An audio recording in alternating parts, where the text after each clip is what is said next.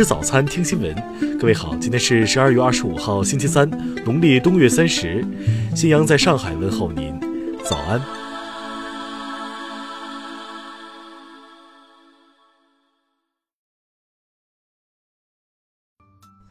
首先来关注头条消息：第八次中日韩领导人会议召开前夕，日本首相安倍晋三在东京首相官邸接受了央视记者水均益的专访。这是时隔十几年，安倍首相第二次接受央视记者水均益的专访。对于中日关系发展以及中日高层互访，安倍晋三表示，日中两国对亚洲以及世界的和平与繁荣都肩负着重大的责任。日中关系能够实现如此密集的高层互访，他对此感到非常高兴。对于中日韩合作，安倍晋三认为，这次的日中韩领导人会议正值日中韩三国合作二十周年，是在值得纪念的年份召开的一次三国领导人会议。对于即将到来的东京奥运会和二零二二年北京冬奥会，安倍晋三送上了祝福。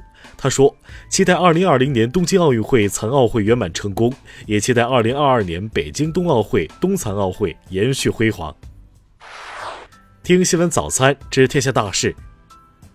国务院关于进一步做好稳就业工作的意见，二十四号对外发布。文件要求规范企业裁员行为，支持企业与职工集体协商。中国铁路官方数据显示，截至今年年末，全国铁路营业里程达十三点九万公里，其中高铁三点五万公里，稳居世界第一。根据水利部统计，截至二十三号。全国耕地受旱面积一千五百七十四万亩，有一百八十一万人和一百六十八万头大牲畜因旱发生饮水困难。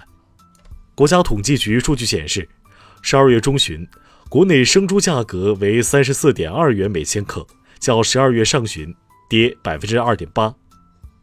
教育部日前发布通知，要求各地积极沟通协调有关部门，做好信息共享与比对工作。全面准确摸清家庭经济困难学生人数，确保应助尽助。文旅部二十四号透露，下一步将对传统演出场所和博物馆进行设施改造提升，引导景区景点广泛应用互联网售票、二维码验票。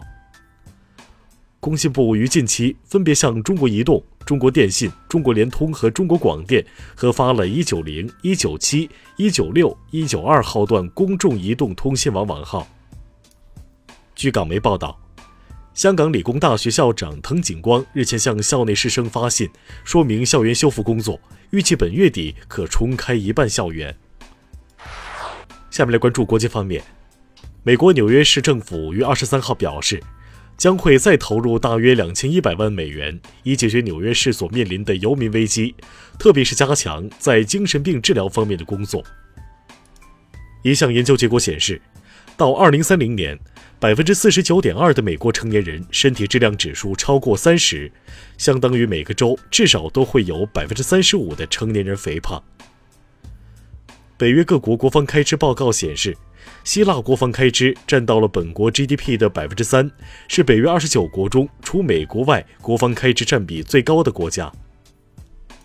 叙利亚副总理兼外长穆卡利姆二十三号指责美国以海盗方式窃取叙利亚石油。并动用无人机攻击叙石油加工厂。二十三号，俄罗斯总统普京出席克里米亚大桥铁路开通仪式，并乘坐首班列车穿过这座连接克里米亚和俄罗斯南部的铁路桥。沙特阿拉伯检察机关二十三号公布该国记者卡舒吉遇害案审判结果，十一名被告中有五人因直接参与谋杀过程被判处死刑。二十三号。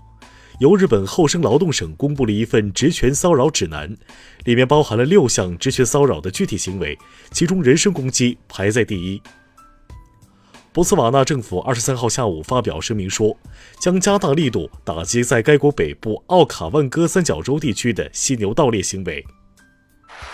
下面来关注社会民生。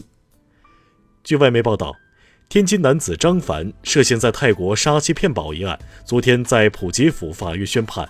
张凡获无期徒刑。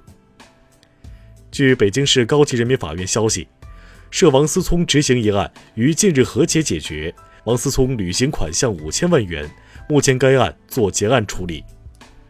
因琐事心生不满，KTV 纵火致十八死。经最高人民法院核准，广东省清远市中级人民法院对英德特大放火案罪犯刘纯禄执行死刑。重庆某小学校长刘某为给办公室买沙发，将学生三百元刻椅变十元塑料凳。经调查，当地纪委监委给予其党内警告处分，并免去校长职务。江西景德镇一楼盘临近交房，近百户业主投诉其为豆腐渣工程，并要求退房。住建局回应称，是否存在质量问题，目前仍在调查鉴定。下面来关注文化体育。二十四号晚，CBA 联赛继续进行。广厦队一百一十一比一百一十四负于辽宁队，天津队一百一十五比一百三十二负于山东队。澳大利亚网球公开赛二十四号宣布，二零二零年澳网总奖金达到七千一百万澳元，其中单打冠军奖金为四百一十二万澳元。日前，中蒙联合考古团队在蒙古国境内匈奴贵族墓中首次发现单体龙形器物。这被美国考古杂志评为2019年世界十大考古发现之一。二十三号，黄河流域九个省区的四十五家博物馆联合成立黄河流域博物馆联盟，以讲好黄河故事，更好地弘扬黄河文化，延续历史文脉。以上就是今天新闻早餐的全部内容。如果您觉得节目不错，请点击再看按钮。咱们明天不见不散。